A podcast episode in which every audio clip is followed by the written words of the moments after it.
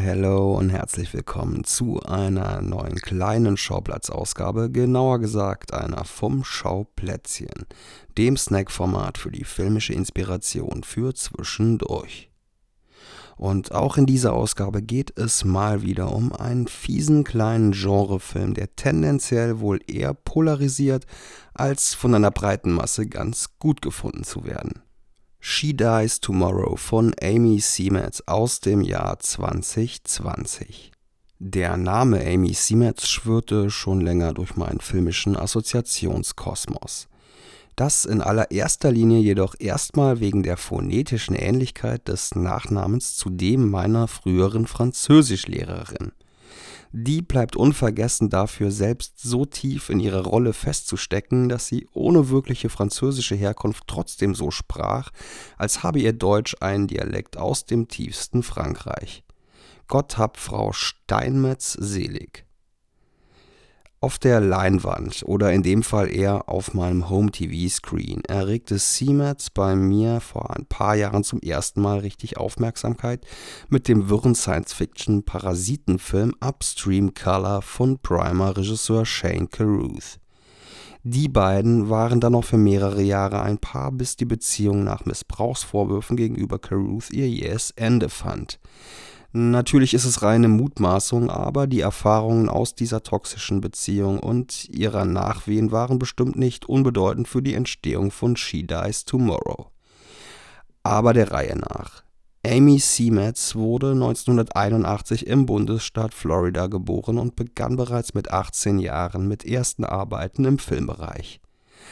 Alsbald zog es sie nach Los Angeles, wo sie das klassische und natürlich auch ein bisschen klischeehafte Tellerwäscher-Nebenjobprogramm zu durchlaufen hatte. Dabei kellnerte, babysittete und sich als Näherin ein paar Dollars dazu verdiente Ab 2003 schrieb Siemens Drehbücher und schauspielerte vor allem im Indie-Filmbereich, bis sie 2010 erst in A Horrible Way to Die und 2012 im Home Invasion Slasher You're Next vor eine breitere Öffentlichkeit trat. Beide Filme sind übrigens von Adam Wingard, der zuletzt Godzilla vs. Kong drehte und in She Dies Tomorrow in einer kleinen Nebenrolle vor der Kamera zu sehen ist 2012 debütierte Siemens dann auch als Regisseurin mit ihrem ersten eigenen Langspielfilm Sun Don't Shine.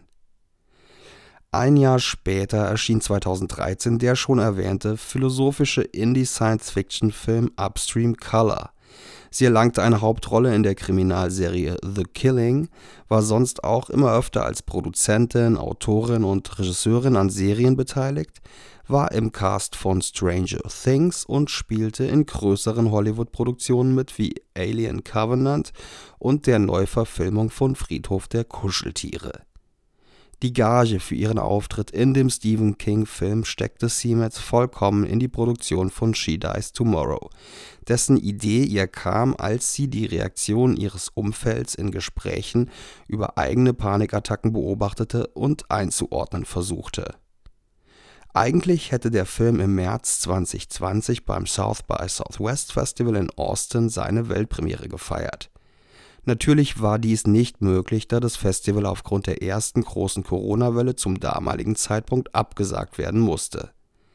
Im Spätsommer kam der Film dann in die wenigen geöffneten US-Kinos, in erster Linie Autokinos. Thematisch passt er jedoch perfekt in die pandemiebedingte Zeit der Isolation und existenziellen Angst. Man kann Siemens also fast ein visionäres Gespür attestieren, ihren kleinen Psycho-Horror-Thriller kurz vor Covid-19 finalisiert zu haben. Zum Plot. Amy, gespielt von Kate Lynn Scheel, steigert sich eines Tages immer mehr in den Gedanken hinein, dass dieser Tag der vorletzte ihres Lebens sein müsse. So lässt sie auch ihre Freundin Jane, gespielt von Jane Addams, an ihrer Vorahnung teilhaben, die anfangs noch versucht, ihr die zunächst verrückt erscheinende Idee auszureden. Irgendwann ist Jane aber genauso infiziert und überzeugt vom eigenen baldigen Ableben, und auch sie ist in der Lage, diesen paranoiden Gedanken bei einer Geburtstagsfeier wie ein Virus allen ihr nahestehenden Personen einzupflanzen. Ein Kaleidoskop von Zukunftsängsten, von Isolation und Panik bei sämtlichen im sozialen Netz des Films verbundenen Figuren entsteht und ein unbehagliches Gefühl der Beklemmung greift unaufhörlich weiter um sich wie in einem Film von Gaspar Noé, dabei aber nie mit seiner inszenatorischen Intensität, gleiten die Zeitebenen durcheinander und flirren zuckende Lichtspielereien verstärken das diffus entrückte Angstgefühl, das nach und nach alle befällt und alle Zeit- und Raumebenen zu sprengen beginnt durch die sich immer weiter auflösende Realität finden wir ZuschauerInnen uns selbst irgendwann im Epizentrum einer Panikattacke wieder und durchleben die furchtsamen Gefühle der Figuren auf der Leinwand unmittelbar davor mit. Die Idee hinter She Dies Tomorrow, der wie erwähnt seinen Ursprung in den eigenen Angstzuständen seiner Regisseurin hat, ist es, diesen Moment der einsetzenden und dann alles dominierenden Panik erfahrbar zu machen – und das funktioniert hervorragend, trotz oder vielleicht auch wegen der bescheidenen DIY-Umstände, unter denen Siemens den Film zum Großteil übrigens in ihrer eigenen Wohnung und mit ihrem eigenen näheren sozialen Umfeld vor und hinter der Kamera realisierte. Man muss Bock drauf haben, sich runterziehen zu lassen, man muss sich einlassen wollen und Lust auf diese durchaus deprimierende Grenzerfahrung haben. Ein Film für den Second Screen ist She Dies Tomorrow also auch absolut nicht.